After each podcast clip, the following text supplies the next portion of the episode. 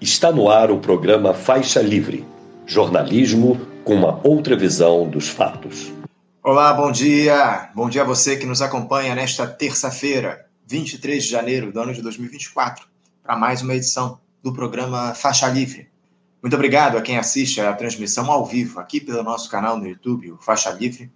Agradeço demais também a você que acompanha o programa gravado a qualquer hora do dia ou da noite e a quem nos ouve pelo podcast Programa Faixa Livre, nos mais diferentes agregadores. Faixa Livre é produzido e apresentado por este que vos fala, auxiliado por Isaac de Assis e pela jornalista Ana Gouveia. Ontem, o presidente Lula acabou contrariando o Congresso Nacional ao vetar no orçamento de 2024 o valor de 5,6 bilhões de reais em emendas de comissão, aquelas que são direcionadas às comissões permanentes da Câmara e do Senado. O governo justificou esse veto devido à redução de dotações de despesas primárias que haviam sido programadas pelo, aliás, que é, haviam sido programadas pelo Poder Executivo durante a tramitação do orçamento no ano passado. No entanto, há quem diga que essa medida do Lula se deu como retaliação após o Congresso aprovar no orçamento um valor 6,3 bilhões de reais menor do que aquilo que o governo esperava para o Programa de Aceleração do Crescimento, o PAC. Enfim, o fato é que, ao que parece, a gestão Lula tenta se impor diante dos parlamentares. Houve muita insatisfação entre deputados e senadores com o veto do presidente da República. Fala-se, inclusive, na derrubada desse veto, desse corte aí para as emendas de comissão.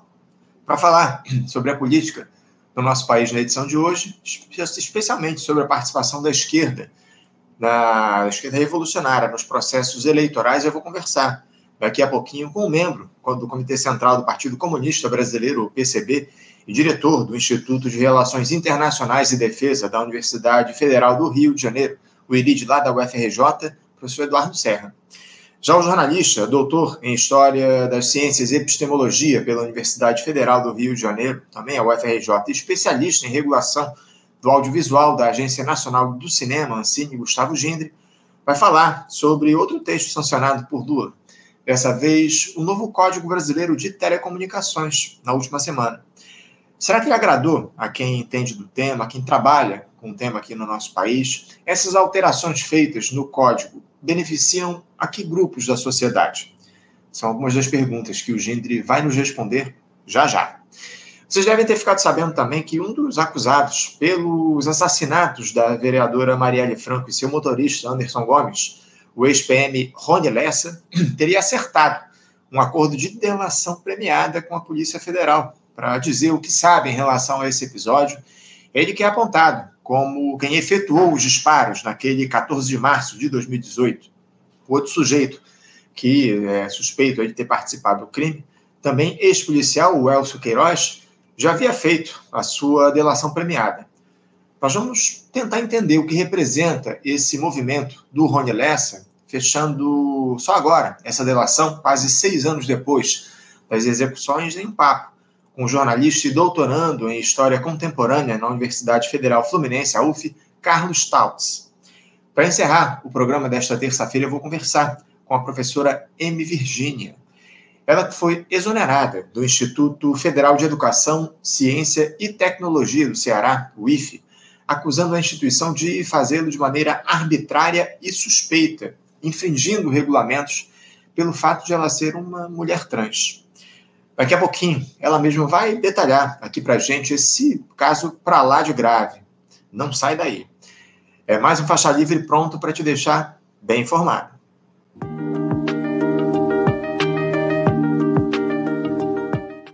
Bom, gente, para abrir a edição desta terça-feira, eu saúdo do outro lado da tela o membro do Comitê Central do PCB, o Partido Comunista Brasileiro, e diretor do Instituto de Relações Internacionais e Defesa da Universidade Federal do Rio de Janeiro, o IRID da UFRJ, professor Eduardo Serra. Professor Eduardo Serra, bom dia. Bom dia, Anderson. Bom dia também para todos e todas que estão acompanhando esse debate.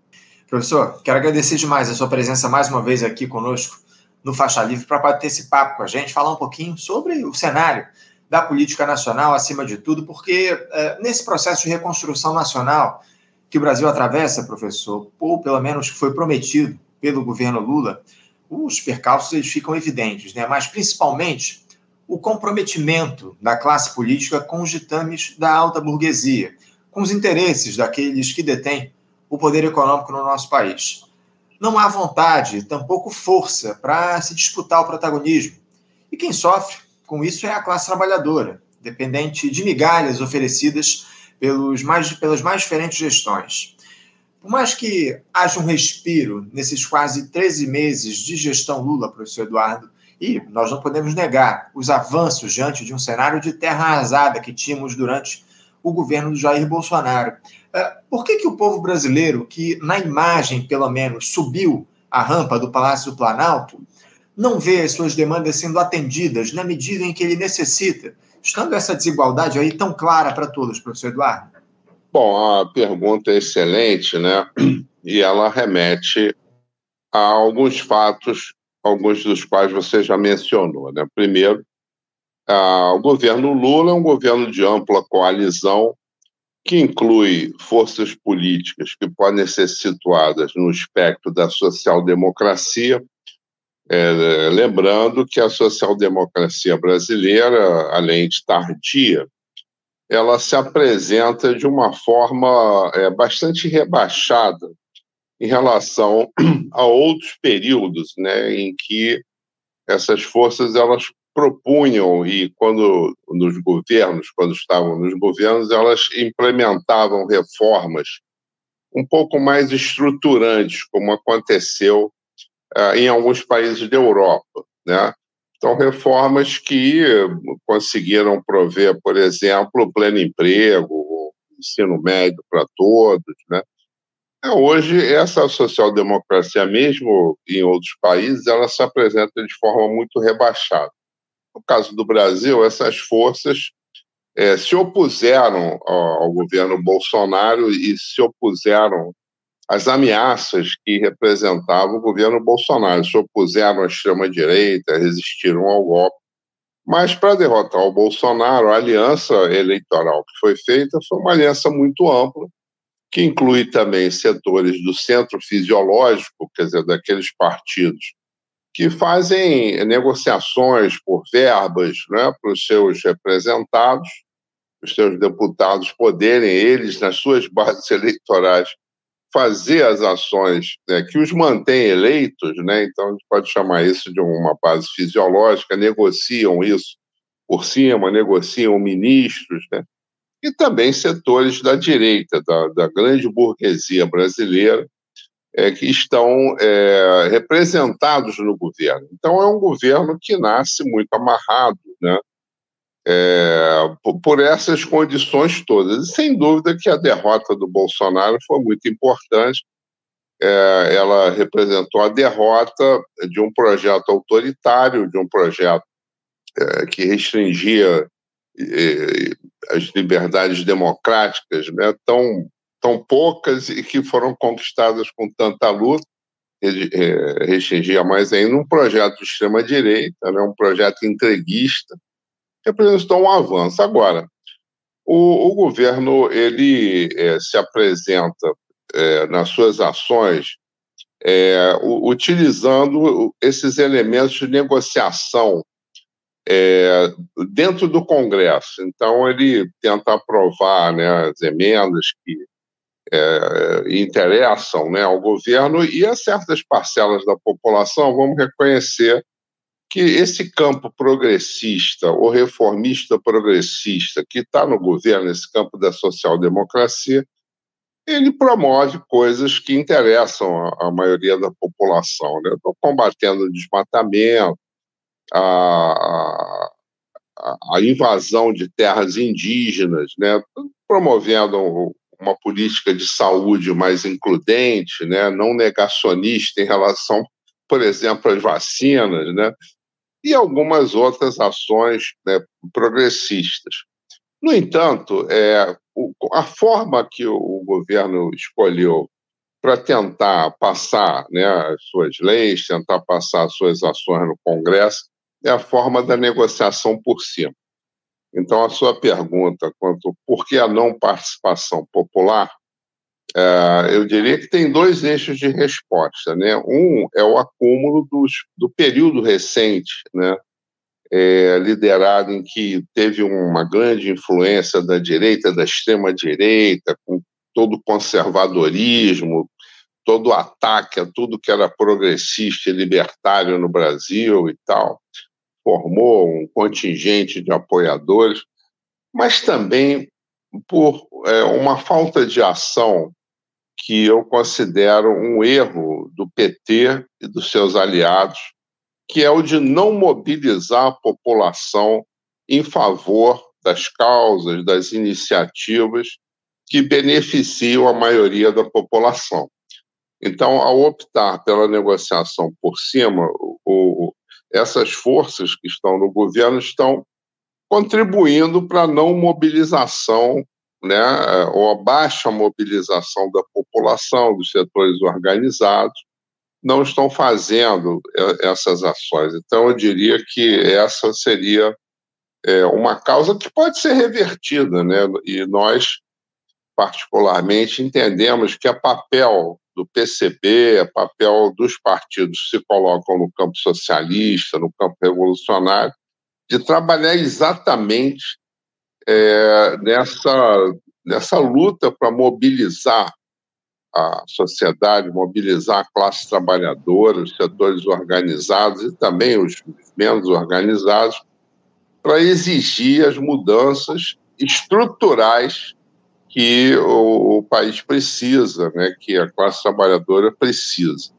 É, o, o, problema, professor Eduardo, é que essa falta de mobilização não é algo novo. Isso está colocado aí há pelo menos duas décadas. Essa que é a grande verdade. Os governos do Partido dos Trabalhadores não mobilizaram de fato a população em momento algum.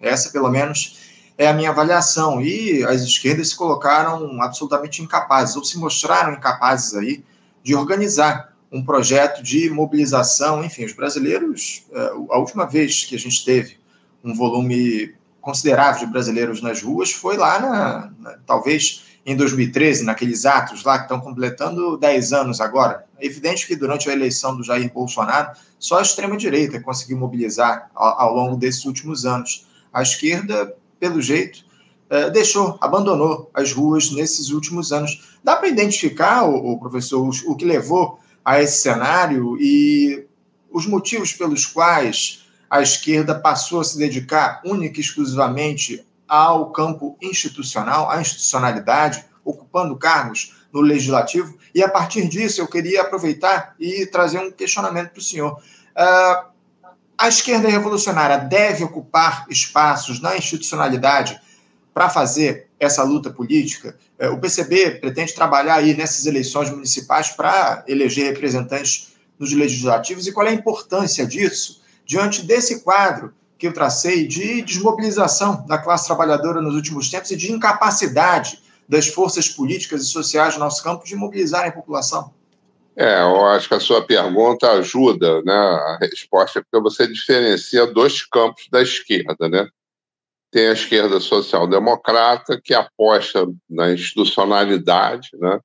apenas na institucionalidade e se submete aos limites da institucionalidade. Nós vivemos uma democracia burguesa, né? uma democracia onde predominam os interesses do grande capital.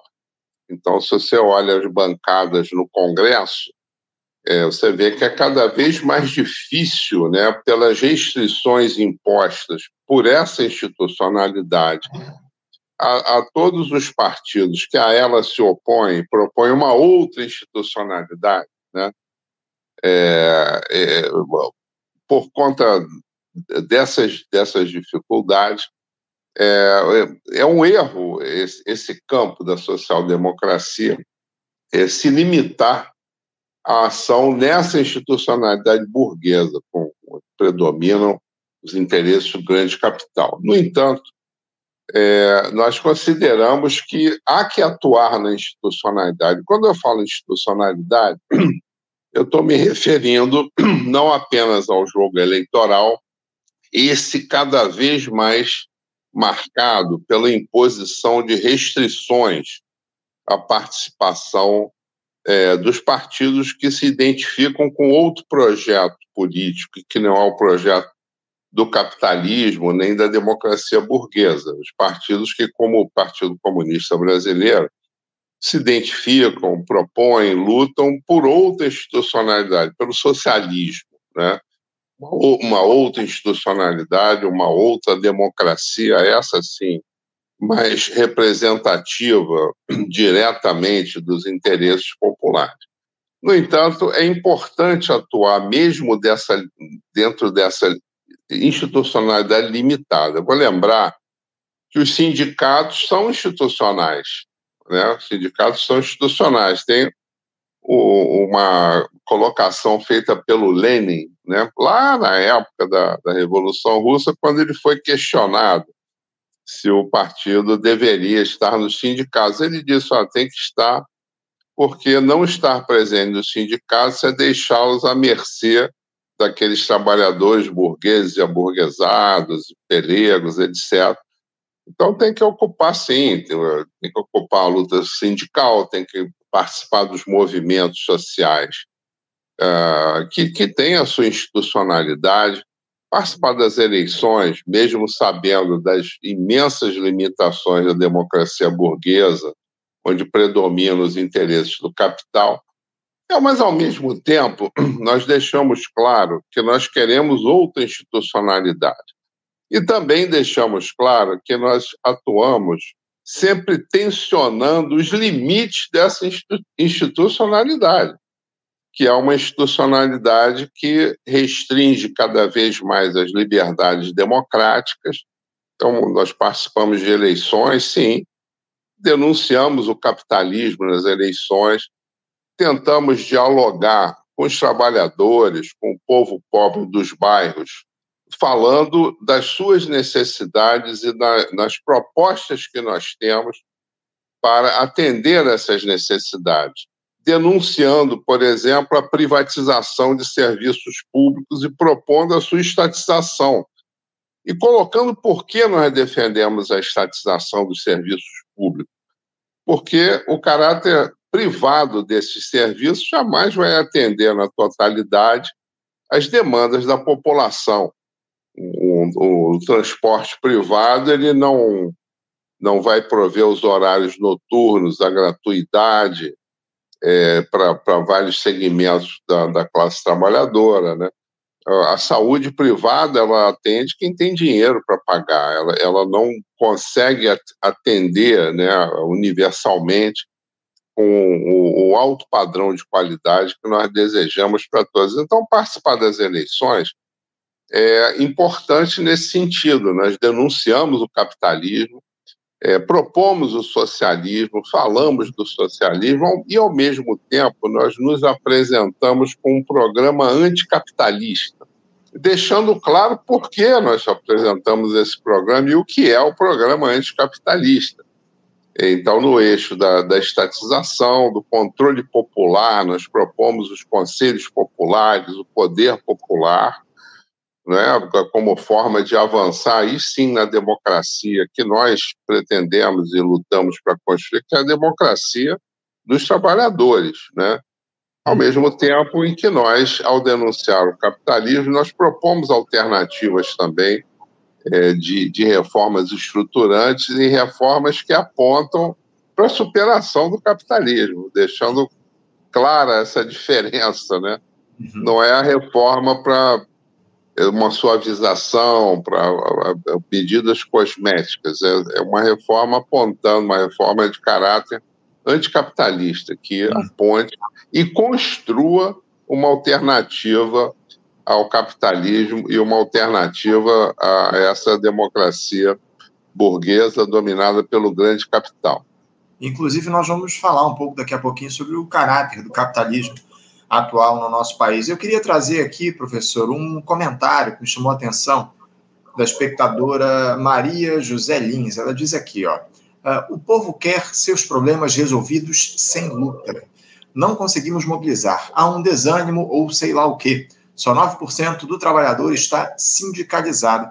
Essa primeira frase dela da, é, me chamou a atenção. Ela diz aqui: o povo quer seus problemas resolvidos sem luta. É, o senhor acredita que a classe trabalhadora, na atualidade, ela espera, acima de tudo, que os políticos, que a classe política resolva os problemas sem que essas pessoas, sem que a, base da pirâmide, os trabalhadores estejam nas ruas cobrando, há um certo, uma certa acomodação da, da, classe trabalhadora no nosso país por conta dessa, disso que a, a, própria Maria José trouxe. O povo quer seus problemas resolvidos sem luta. Acima de tudo, o povo espera que a classe política resolva os seus problemas sem que haja mobilização, professor?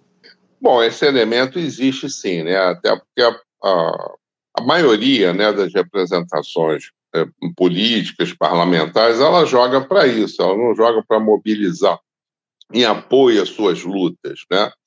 Mas, ao mesmo tempo, a população tem um aprendizado. Ela sabe que, quando ela se mobiliza, quando ela pressiona, quando ela vai para as ruas, quando ela pressiona os seus representantes, os seus é, deputados, e quando ela pressiona os governos municipais, estaduais, governo federal, ela consegue avanços, ela consegue vitórias, ela consegue conquistas, né?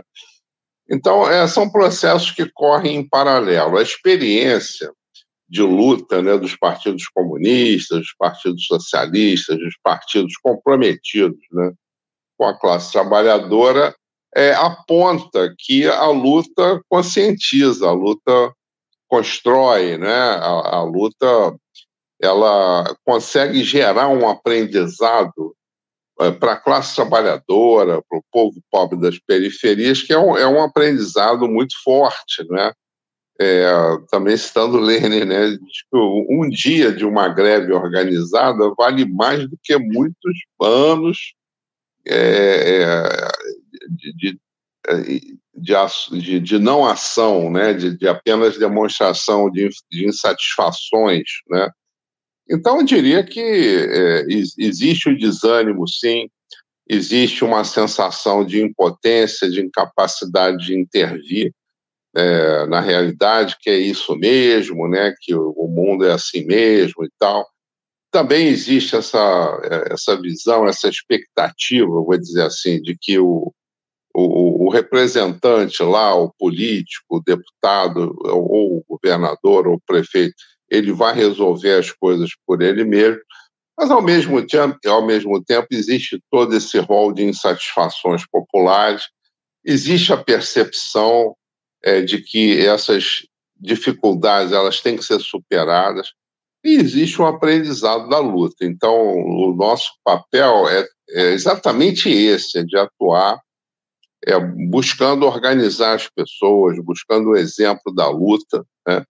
E eu posso dar muitos exemplos de lutas recentes, né, que, que vêm acontecendo, lutas é, de trabalhadores organizados, né, do, do, do, setor de transporte, do setor industrial, de muitas ocupações urbanas e no campo, que vem acontecendo com sucesso, com, com vitórias, né, com a conquista daquele lote, né, e, e que proporciona com que os governos comprometidos possam não apenas é, conceder os lotes de terra na cidade ou no campo, mas também prover as políticas necessárias para que essas pessoas possam ter a sua, a sua vida viabilizada, a sua produção viabilizada. Nós sabemos que a pequena propriedade no campo, né, os pequenos produtores, eles, eles só viabilizam a, a sua condição de produção com a presença de políticas públicas, com a presença de financiamento para escoar a produção, de financiamento é, para equipamentos na sua produção.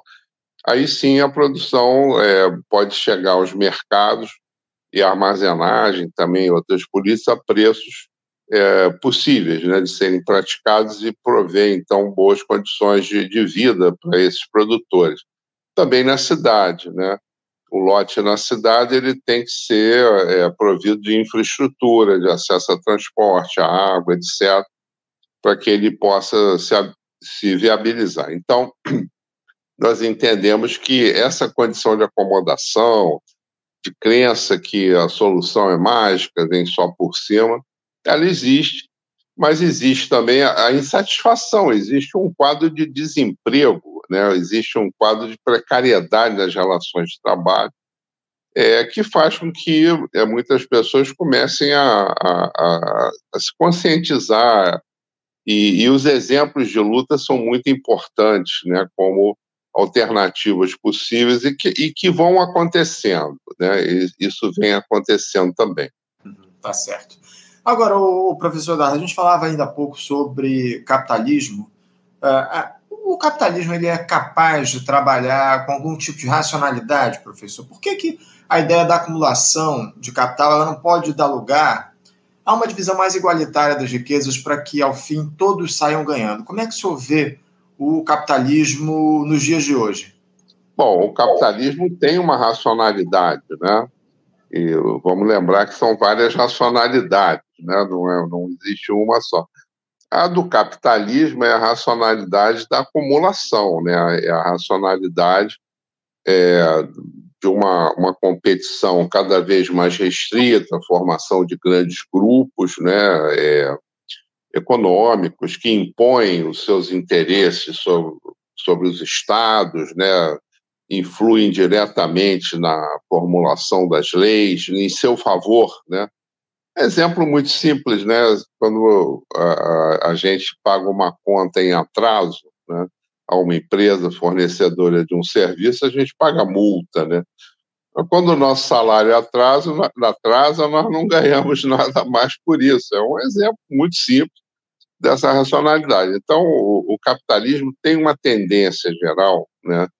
A acumulação do capital nas empresas, a centralização, quer dizer, a formação de empresas cada vez maiores, internacionais, né, é, que vão impondo os seus interesses. Ao mesmo tempo, é, é, é essas, essas movimentações elas geram é, contra-tendências, elas geram oposições. Então, eu diria a você que é, o, o, o capitalismo ele não será capaz de resolver os problemas da maioria da população, até porque ele não se propõe a isso, ele não existe para isso.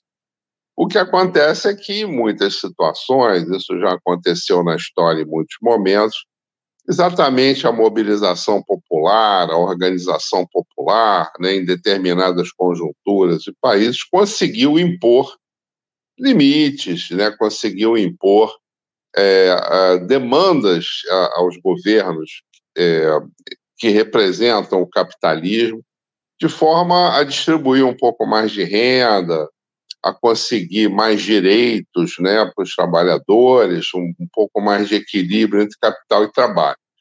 Mas, do jeito que o sistema se comporta hoje, ele é internacionalizado, né? Então, é, saiu do horizonte aquela possibilidade de você ter uma burguesia do país é, que se, é, é pro, que se pro, propusesse né, a olhar para o conjunto do país, quer dizer, não só para os empresários, mas também para os trabalhadores, que é a chamada libertação é, nacional, né? governos é, de libertação nacional que combatessem o capital estrangeiro, por exemplo, ou governos da social-democracia que buscavam esse equilíbrio entre capital e trabalho é, e, e, e conseguissem prover um pouco mais de, de direitos, né, de, de, de, bens e serviços para uma, maior, para uma quantidade maior de trabalhadores.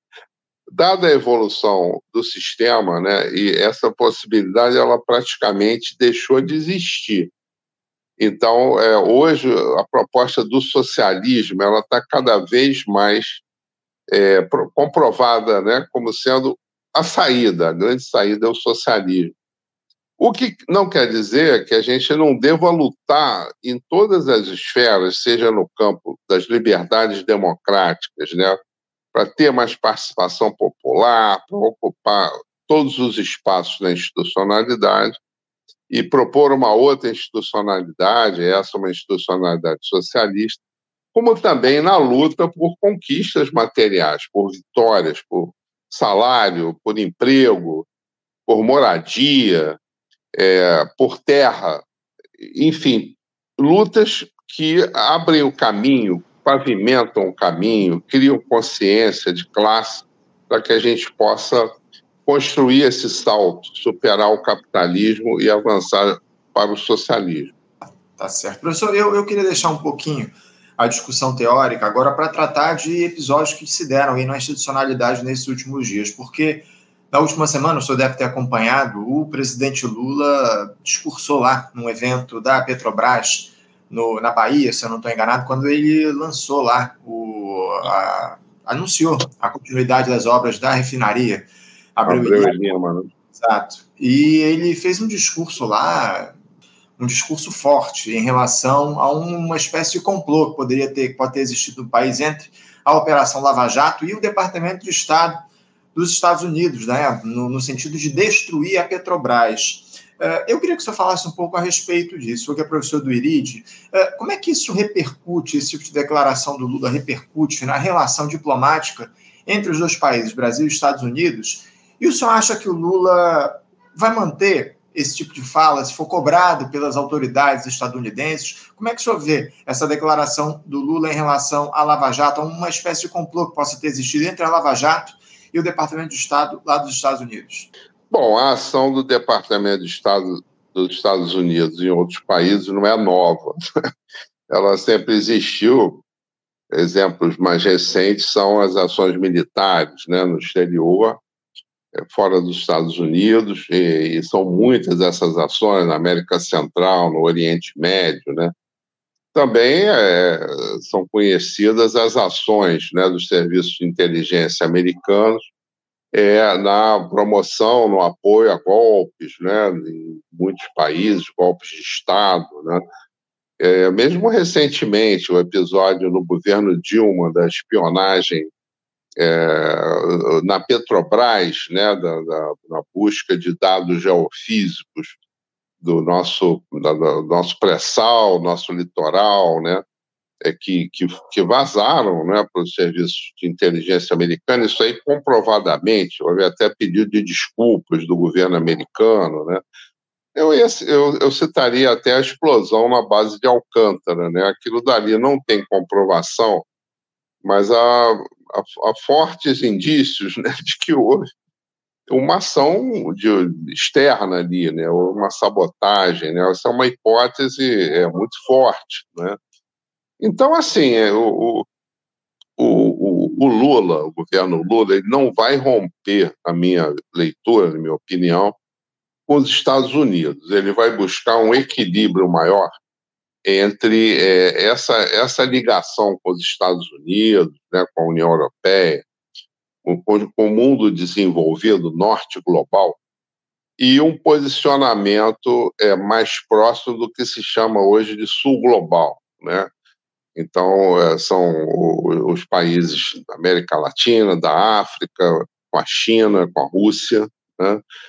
Então, ele tem uma ação muito forte nesse sentido, né, de, de o, o BRICS ampliado, né, que agora é, inclui a Arábia Saudita, inclui outros países, além de China, Rússia, África do Sul, é, Brasil, é, Índia, né? além do, núcleo formador, agora inclui outros, outros é, países, que é uma forma de é, fortalecer esse contraponto a política dos Estados Unidos e seus aliados, ou a gente pode chamar do imperialismo americano, isso é, que, que tem aliados e tal, é, numa posição mais independente e, e que apontam para uma construção de uma ordem multipolar.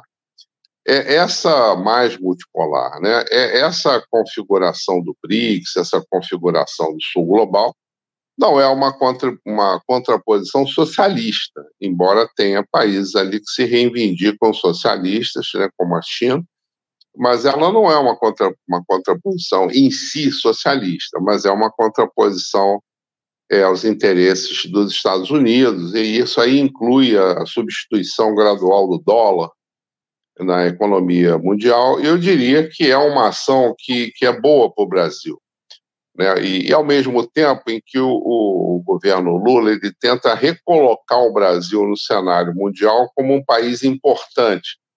Então, voltou a atuar nas conferências das partes, né, na questão ambiental, ele voltou a apostar na, na, na CELAC, aqui na América Latina, no, tentando eh, retomar a construção do Mercosul, exercendo liderança, agora na presidência do G20, reúne os 20 países né, mais desenvolvidos do mundo, presidência do Brasil por um ano, o, o Brasil se apresenta com um programa, com propostas né, de, eh, combater a fome, né, de ação intensa na questão ambiental. Então, eu, eu acho que o, o, o governo ele vai se situar nesse ponto médio. Ele não vai romper com os Estados Unidos, né? E uma declaração dessa, é, é óbvio que ela cria um tensionamento diplomático, mas os Estados Unidos também não vão romper com o Brasil por causa dessa declaração. Isso faz parte do jogo, né? As declarações e tal, elas aumentam a temperatura e tal, diminuem tal e coisa. O Brasil condenou Israel agora, né? Pelo né, o genocídio que está sendo praticado né, na faixa de Gaza. O Brasil apoiou a iniciativa da África do Sul de fazer essa denúncia, né, a meu ver, corretamente, né, tanto a denúncia quanto o apoio do Brasil correto. Né. É, então, há um reposicionamento do Brasil enquanto país importante, para retomar esse papel de país importante, mas isso não vai levar a um rompimento com os Estados Unidos. Isso aí faz parte do jogo diplomático. Ah, abri aqui o microfone. Professor, ah, para a gente fechar aqui o nosso papo, estamos chegando aqui no, no, finalzinho da nossa entrevista. Eu queria que o senhor falasse um pouco a respeito de como é que o, PCB ele tem lidado nesses últimos tempos com os problemas que surgiram dentro do partido, com uma, uma cisão aí que apareceu no ano passado, que surgiu, que aconteceu. Uh, o, o, Comitê Central soube, está sabendo superar essa situação de dificuldade que se impôs e, e quais instrumentos estão sendo utilizados para que o PCB ultrapasse esse momento difícil na sua história? Bom, é, são dificuldades normais da vida partidária, né? Tem é, sempre pessoas militantes que não, não, é, não se adaptam à forma de funcionamento do partido e que pensam de forma diferente quanto à linha ser implementada, né? a, linha política ser implementada. O, o que o partido está fazendo hoje, uma vez que essas pessoas saíram do partido, estão construindo a sua alternativa e tal, é o partido está retomando com muita intensidade e rapidez né, as suas ações. Então, esse episódio está superado, faz parte da vida. E o partido está se mobilizando agora intensamente para enfrentar essa conjuntura difícil, né? ativando todas as suas frentes de luta e é, procurando é, se estruturar cada vez mais, né? retomando o trabalho de construção. Isso é uma crise que faz parte da, da vida política, superada, resolvida, e o PCB segue em frente. Fundamental, fundamental o PCB superar esse momento e seguir em frente na luta pelos interesses da classe trabalhadora, na luta pela mobilização do povo brasileiro. É algo que a gente sente muita falta nesses últimos tempos aqui no nosso país. As estruturas sociais, pelo menos na minha avaliação, foram de, em grande medida capturadas pelo governo do presidente Lula, pelo Partido dos Trabalhadores, acima de tudo, determinados sindicatos, organizações sociais estão intrinsecamente ligadas ao projeto do PT e, infelizmente, isso traz problemas aí no que diz respeito também à mobilização no nosso país. E estruturas políticas como o PCB são fundamentais nesse processo mais do que necessário de mobilização da classe trabalhadora. O professor Eduardo Serra, eu quero agradecer muito a sua presença com a gente aqui no programa de hoje. Muito obrigado por ter aberto aqui as entrevistas nesta terça-feira no nosso Faixa Livre. Desejo ao senhor um ótimo dia de trabalho. Em breve a gente possa voltar a conversar aqui no nosso programa. Só para a gente encerrar, professor Eduardo, o senhor uh,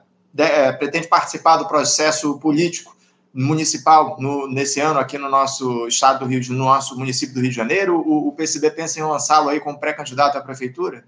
Bom, então, o, o partido com certeza vai participar do processo eleitoral.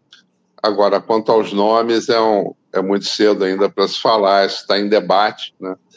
Queria aproveitar para agradecer muito o convite para ter participado dessa entrevista, dizer que nós também é, não concordamos com esse processo de cooptação né, que o governo faz né, dos seus quadros ativos e tal, contribui para a não mobilização da, do, dos trabalhadores, não concordamos com isso e entendemos que o nosso papel é estar na rua mesmo, é, combatendo o fascismo, porque o fascismo está vivo, e é, pressionando, no que for possível, construindo as lutas para superar essas dificuldades e defender com toda a garra os interesses da classe trabalhadora, apontando para a superação do sistema capitalista e a construção do socialismo no nosso país.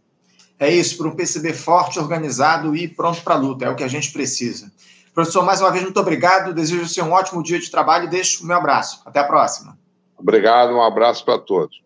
Conversamos aqui com o professor Eduardo Serra, ele que é professor, do, aliás, membro do Comitê Central do Partido Comunista Brasileiro e também professor no Instituto de Relações Internacionais e Defesa, o IRIT, da Universidade Federal do Rio de Janeiro, a UFRJ, falando um pouquinho a respeito do cenário da política nacional, enfim, das contradições que existem aí nessa gestão de amplíssima aliança que comanda o Brasil, na necessidade que há das esquerdas se estabelecerem como força política na mobilização da classe trabalhadora. Esse é um tema recorrente aqui no nosso programa para quem acompanha as discussões do Faixa Livre. Eu tenho levantado muito essa bola da necessidade dos movimentos sociais, dos partidos políticos organizarem a luta da classe trabalhadora. Infelizmente, as mobilizações foram deixadas de lado ao longo dos últimos anos e a gente precisa, acima de tudo, atuar justamente nesse sentido, organizar a classe trabalhadora na luta para pressionar os governos de ocasião.